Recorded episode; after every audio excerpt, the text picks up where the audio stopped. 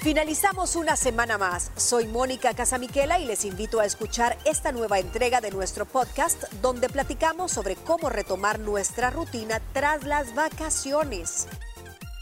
Lo invitamos a que ponga mucha atención en este tema porque sabemos que muchos la próxima semana ya se reincorporan a sus labores y sabemos que las personas organizamos nuestra vida en torno pues a una serie de costumbres que repetimos constantemente y que forman parte pues de nuestro estilo de vida.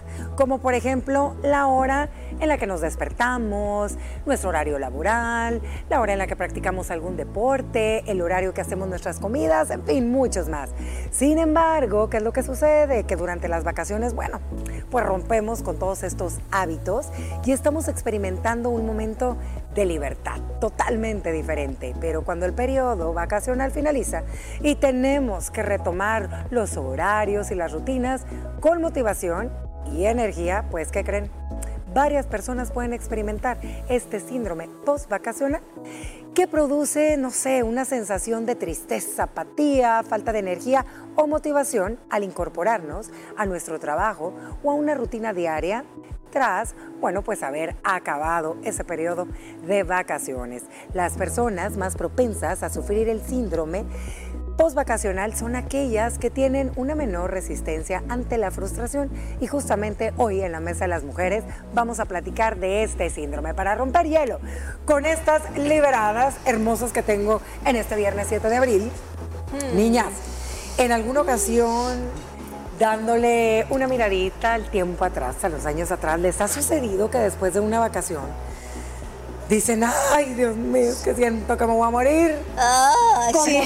yo sé que el, síndrome post-vacacional, no sé si lo han experimentado, pero sí aquella sensación como de apatía, flojera, tristeza. A mí me da un poco de enojo también. Te da enojo sí, me da enojo, pero es producto de la misma frustración.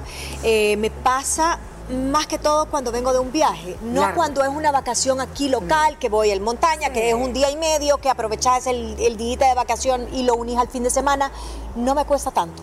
Pero cuando son mis vacaciones anuales, que normalmente la dividimos en dos tandas y voy y vengo, ponerle que una semana o algo, me cuesta mucho. Me cuesta horriblemente y sí me quejo. Me quejo y yo, ay no, ¿y por qué? ¿Y por qué tengo que trabajar? ¿Y por qué tengo que mañana empezar la rutina? ¡Qué horror! Y estoy verbalizándolo y lo estoy eh, rumiando todo, el, tiempo. Y al día siguiente, ni modo, pues sí, tengo que levantarme, venir al trabajo y hacer el resto de trabajo que uno hace también fuera. Bueno pero me duran unos días. Después vienen los cobros y se me olvida que tengo que seguir. Después, vienen, Después vienen las, facturas. Ay, no, mi querida Gina, ¿te ha sucedido? No a ese nivel, gracias a Dios. Yo creo que aquí hay un montón de factores, niñas, que hay que tener en cuenta, porque, como decía Mónica, no es lo mismo quedarte cerca y que no te cambie tanto la rutina a tener una vacación larga. Tal vez lo que más similar se me hace en los tiempos de estudiante, Ana Pao, que tenías dos, tres meses, que si Dios lo permitía, pues tenías la bendición de estar fuera, salir con tus papás o sola, lo que sea, y el volverte a acostumbrar a la rutina de estudiar, yo sí lo encontraba un poco difícil. Sí, que uno extraña a los compañeros, la rutina, pero es tedioso. A mí lo que me sucede cuando me voy de vacaciones más de tres días es que me cuesta volver a recobrar esa rutina del sueño. Por ejemplo, que mi sueño es como bien, de verdad que bien inestable, bien incierto.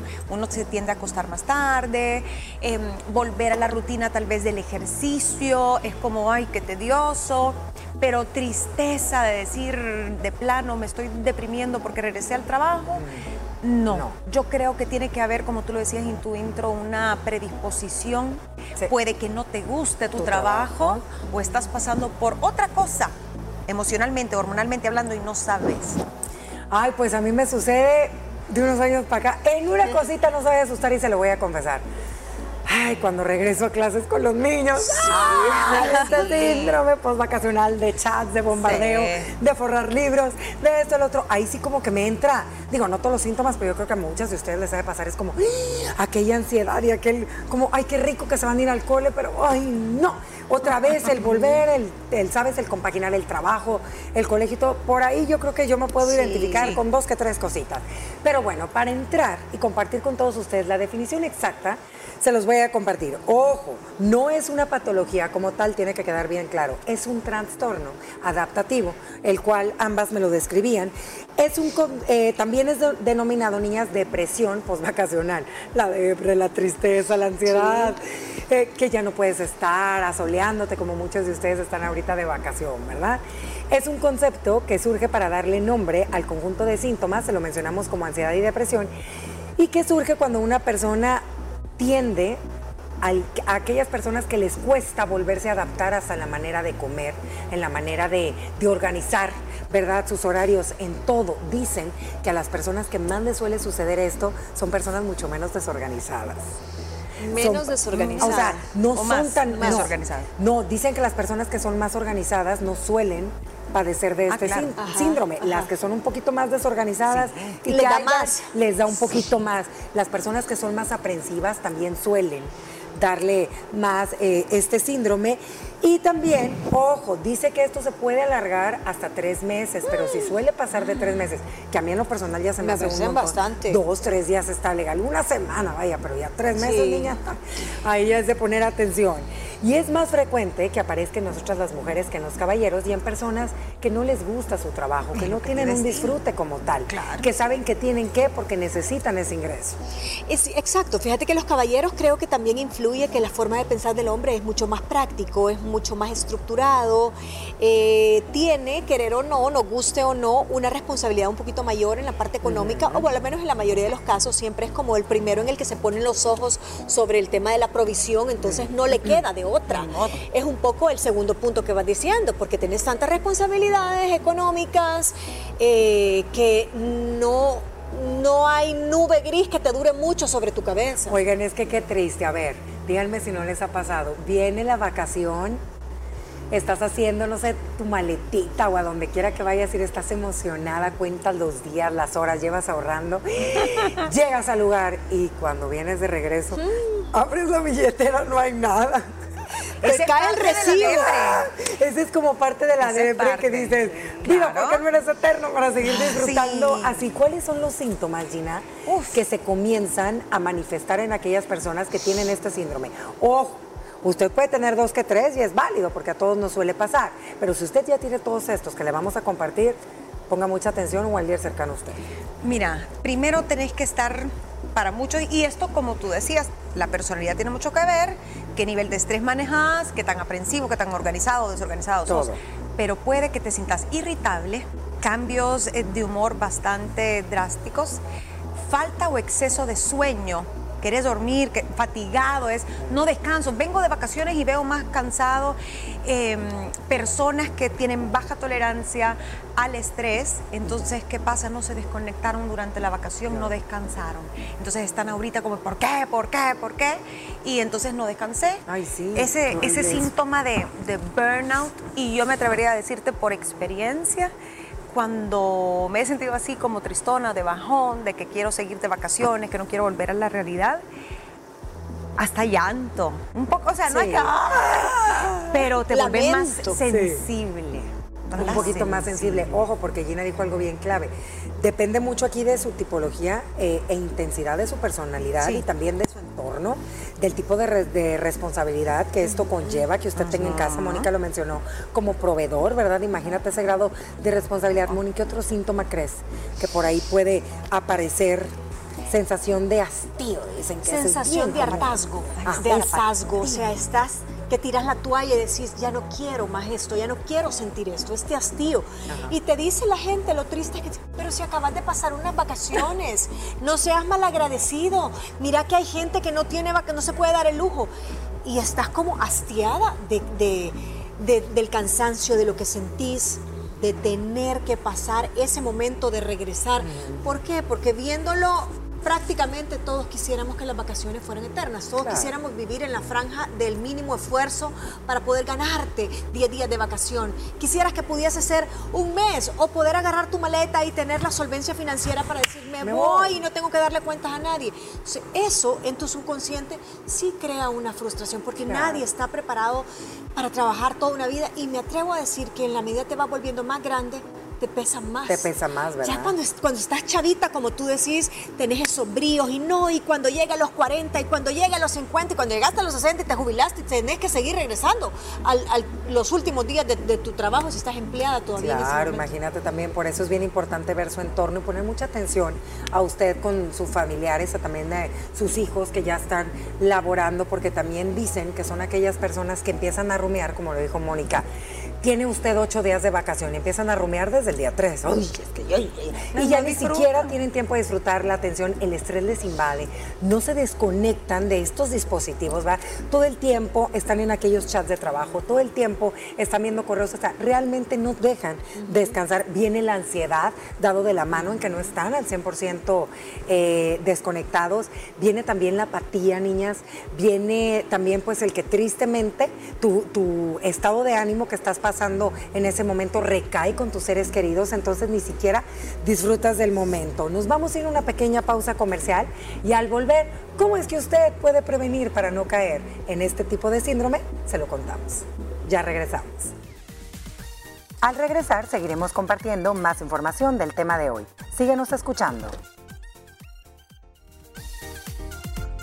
Muchísimas gracias por continuar en sintonía de nosotras las liberadas este viernes y recordarle por supuesto que usted puede escuchar todas nuestras mesas a través de nuestra plataforma de podcast. Retomamos con este tema, de verdad que miren que entre que risa y cosilla nos dan y ya sé porque nos suele aparecer a muchos de nosotros dos que tres síntomas por ahí. Estamos hablando de aquellas personas que padecen el síndrome postvacacional.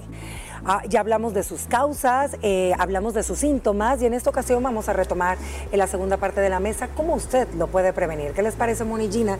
Si comenzamos, aquí lo tengo anotado, pero Gina me gustó el punto número uno que decías, ese. ¿Cuál? El de decías que tienes que planificar tu regreso. Tienes que planificar Que dejar lo más organizado posible, porque a veces uno se va, cierra aquella puerta y, hay no que quede todo dentro. Lo menos pendiente posible le va a dar paz mental. Yo sé que tampoco porque caemos algunos en, este rubro de los controladores, de que ya querés dejar la agenda llena para la semana, lista, para que cuando venga ya esté escrito lo que vas a hacer ese lunes, tampoco. Pero por lo menos no deje pendientes importantes porque entonces vas a tener al diablito aquí diciéndote tal cosa te quedó fuera y no se vale llevarse trabajo. Mira, aquí agregamos lo que platicábamos ahorita con Moni en el tema de planificar su regreso. No se venga un día antes de regresar usted a sus labores porque viene agotado, viene con otro chip. Eh, entonces ahí creo yo que pega más. Véngase uno, unos dos o un día antes para que pueda llegar a su hogar, organizar su hogar, ¿verdad? Sacar sus cosas de la maleta y arrancar con todo a dos días. Y si es posible, venirte eh, ya en un... Cuando venís en el trayecto, es en el carro, o en el avión, venir cambiando el chip. Tenés que venir cambiando el chip porque si no vas a llegar a la puerta de tu casa y vas a decir, ay Dios mío, qué desorden dejé, dejé todo tirado. Mm. Yo te comparto lo que a mí me funciona. Primero, venirme un día antes. Sí, yo también hago eso. Eh, a menos que el trayecto de la vacación, por ciertas cosas, me haya quedado muy justo, ni modo. O sea, vengo casi que directo del lugar destino hacia, hacia el foro. Segundo, trato de avisarle a todas las personas que en temas de trabajo, temas de cobranza también y todo, decirles, voy a estar fuera, voy a dejar el pago programado para tal día y, no, y no voy a responder, no es que si no le, y no le voy a responder, no me voy a llevar ni el celular. Trato de, aunque sea, mentira, aunque sea mentira, y si me lo llevo, pero sí le dejo avisado a todo mundo como diciendo, por favor, respeta mi espacio, me voy a desconectar dejo mis pendientes o pagados o diciéndoles voy a cumplirlo y honrarlo tal día. Y cosas que también la gente te, molesta. Mire, fíjese que le voy a llevar el mueble que encargó tal día. Por favor, entre tal día y tal día, ni me contacte para que me abunde mi paz mental. Tal, y realmente te logres desconectar. El segundo punto es la organización. ¿Qué es lo que quiere decir esto? A veces una quiere llegarse a comer el mundo en dos patadas y eso está mal. Tenemos que aprender a diferenciar lo que a lo largo de varias mesas les hemos compartido a todos ustedes, que es lo urgente y lo importante. Ok, ¿voy a retomar los labores? Ok. ¿Qué es lo que urge que voy a hacer primero y qué es lo importante? Váyase con calma, tómese su tiempo. Cuando uno quiere abarcar todo, ni hacemos las cosas bien y ahí viene el estrés y la ansiedad.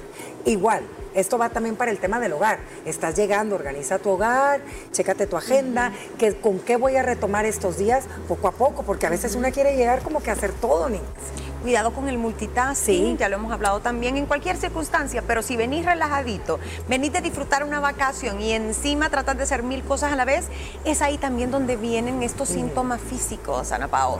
El estómago inflamado, ay, tengo colitis, ay, no he ido al baño, estoy estreñido. ¿Por qué? Porque tu mente está trabajando a mil. Sí, Es que ya ni sigue de vacaciones, de nada te sirvieron las vacaciones porque te lo quemaste el primer día que llegaste. Entonces, paso a paso, todo con calma y aquí aplica aquello de que sí podés, por lo menos para reincorporarte a tu rutina, delegar. Claro, buen punto, Gina. A veces una quiere hacer Ayuda. Mira, y quiero retomar algo que dijiste de la colitis, de la gastritis y del estómago. Es que ahí se porque viene siendo el punto número tres, Moni, lo hemos platicado.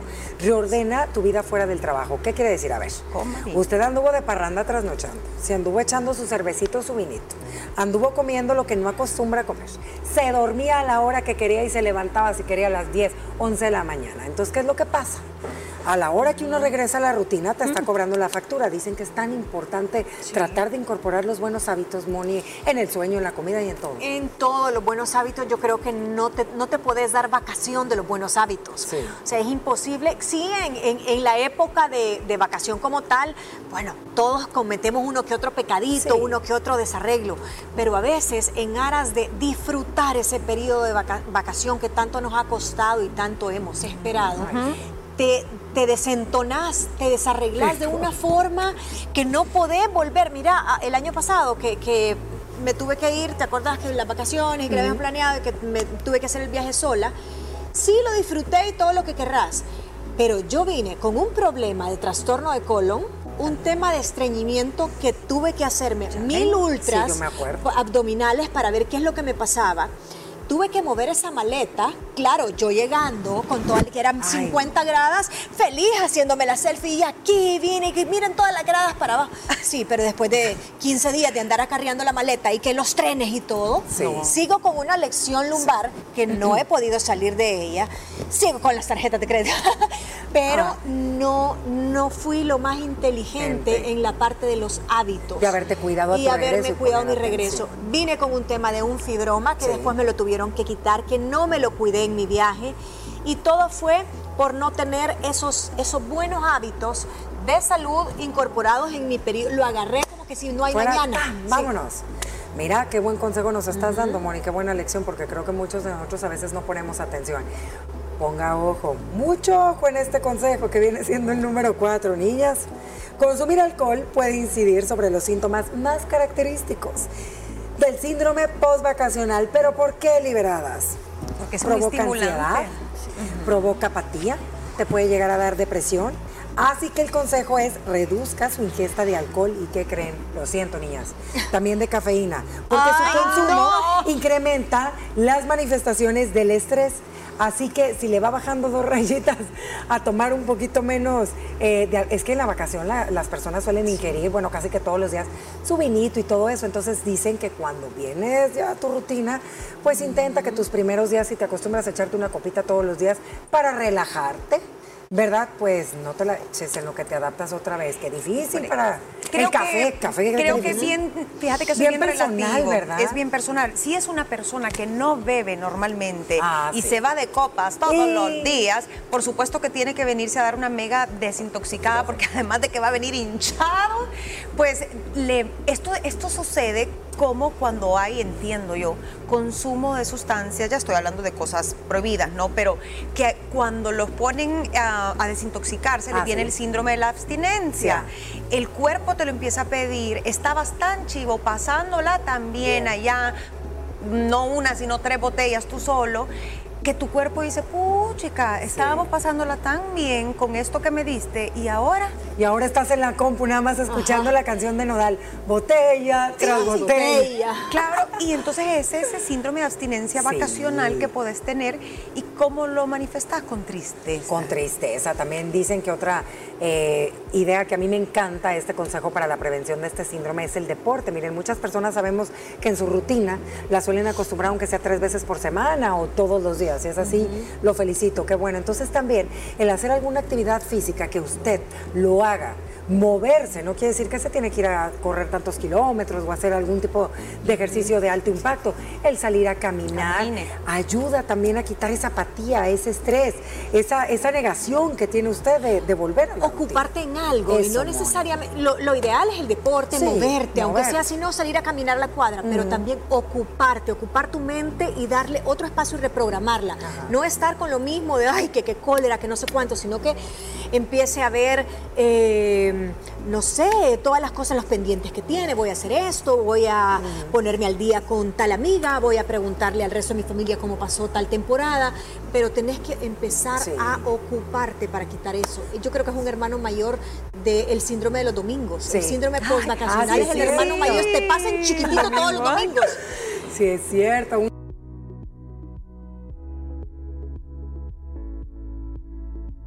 Y es la paciencia, Gina. Ay, ¿cuál paciencia, Ana Pau? a veces, a veces no las tenemos, la paciencia nosotros. Paciencia en todo sentido, paciencia en que no puedes pretender tú llegar y que todo esté igual y que arrancas y todo te va a salir bien.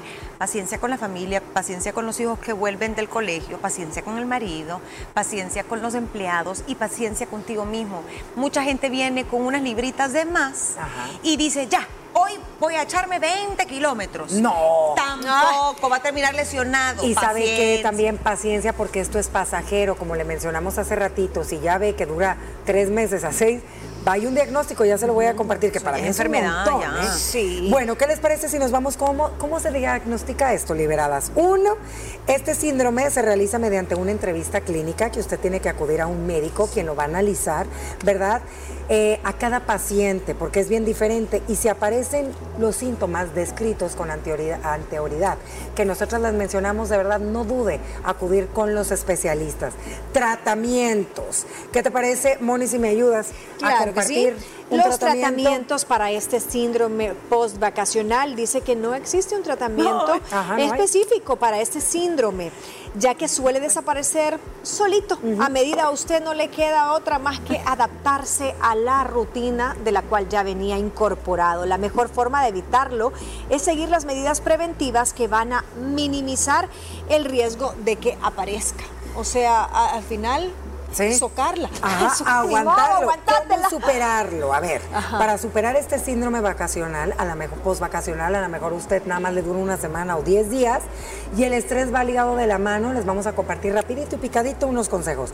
Utilice el tiempo de la comida para realmente descansar. Su hora de almuerzo, descanse, desconéctese y rompa con todas las actividades que están relacionadas con su entorno laboral. Gina, compárteme el 2 y el 3. A ver, número 2 dejar el trabajo en la oficina y no llevárselo a casa. Mm. Esa es una gran tentación porque uno se quiere poner al día muy rápido. Y el siguiente, evitar analizar constantemente los problemas o las diferentes alternativas que tiene. Hacerlo puede incrementar los niveles de ansiedad y por ende también el cortisol. Ahí le voy a mandar un video que me hizo reír, pero así somos. Yo dice, cuando la gente me dice, ya no le des tantas vueltas a las cosas y es una niña en un columpio así. Y la última dice, ensalzar la parte positiva de volver al trabajo e intentar que los aspectos negativos no se magnifiquen. Esto no quiere decir que ensalzar la parte positiva va a caer en un positivismo tóxico de que qué bueno, mañana el trabajo, bienvenido. No, tampoco, no se de paja, pero sí piense en toda la gente que pudiese estar como usted y el día siguiente no tiene a dónde ir a trabajar, que va a llegar la quincena y no va a recibir nada. Usted tiene la bendición de tener trabajo, solo dele un poquito de procesamiento al cerebro y al cuerpo para volverse a adaptar. Dele tiempo al tiempo. Muchísimas gracias por haber compartido este viernes la Mesa de las Mujeres Libres. Recuerde que puede escucharnos todos los días a través de nuestra plataforma podcast. Gracias por escucharnos durante esta semana. Recuerda también nos puedes sintonizar a diario a las 12 del mediodía en punto por la señal de Canal 6 y si eres de redes sociales pues nos encuentras como arroba liberadas TCS. Te esperamos el próximo lunes.